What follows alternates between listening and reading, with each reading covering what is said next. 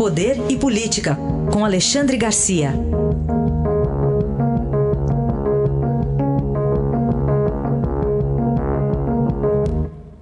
Alexandre, bom dia. Bom dia, Raíssa. Bom dia, Carolina. Bom dia.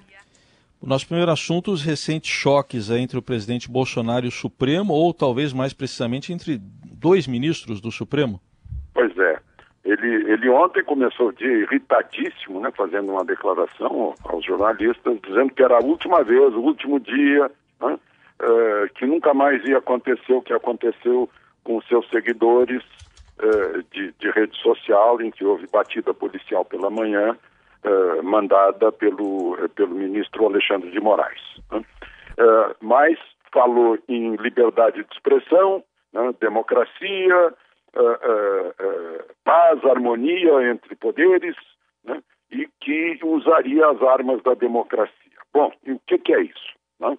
A gente já viu o início, o próprio ministro da Justiça assinando um habeas corpus preventivo né, para o ministro da Educação, Weintraub, que disse que os, os ministros que deveriam prender esses vagabundos a começar pelo Supremo. Essa foi a frase. Né?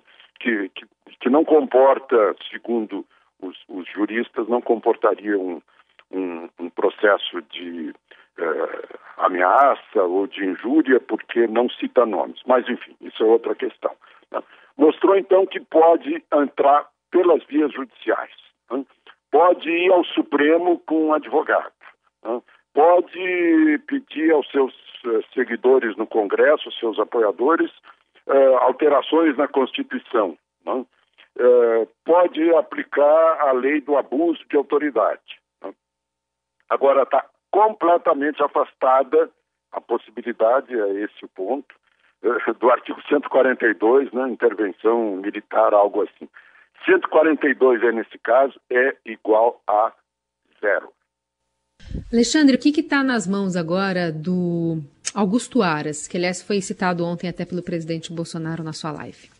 Pois é, só para lembrar, o presidente Bolsonaro esteve com Aras há, há três dias, esteve com Toffoli há, há, há dois dias, né? e, e, Aras agora encaminhou ao ministro Fachin pedido para simplesmente anular esse inquérito das fake news, que começou lá por ordem de Toffoli, quando apareceu o nome dele uh, na Cruzoé, na antagonista, aquela história de o amigo do amigo, lá na lista da, da Odebrecht. Né? Aí foi para o relator Alexandre de Moraes. Essa é a origem de tudo isso, né? já pegando uh, outros uh, órgãos de, de, de, comunicação.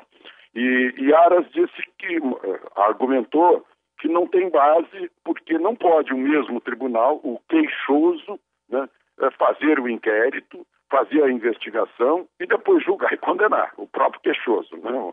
É, fica muito estranho. Teria que ter começado pela Procuradoria né? e, e, também pela Polícia Federal, o que não, não aconteceu. Né?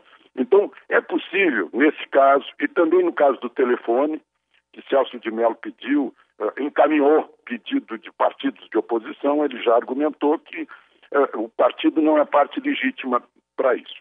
Então, o que a gente espera é que, no início da semana que vem, o plenário do Supremo uh, decida sobre isso. Pode ser uma. Uh, pode ser água fria na fervura e também pode ser gasolina no fogo. Então, essa é a expectativa para a semana que vem no Supremo. Alexandre, e essa recontagem de casos de Covid no Rio de Janeiro? É, de Janeiro é Rio de Janeiro, né? Vocês eh, paulistas sabem muito bem, todos sabemos que tem, tem um, um, um, tipo diferente, né? Uh, e parece que o Rio de Janeiro não está confiando em seus próprios números. Uh, tem, tem um grande número aí que está sendo investigado de mortes. Hoje, o número de mortes no Rio de Janeiro é 4.856, por causa da Covid-19. Está em segundo lugar. Né? E, e os, os estatísticos, que examinam a situação acham que vai piorar ainda essa, essa situação no Rio de Janeiro, principalmente ali na grande região metropolitana. Né? Mas há 1.286 óbitos em dúvida, né? não sabem o que é. 259 mortes já foram descartadas do Covid.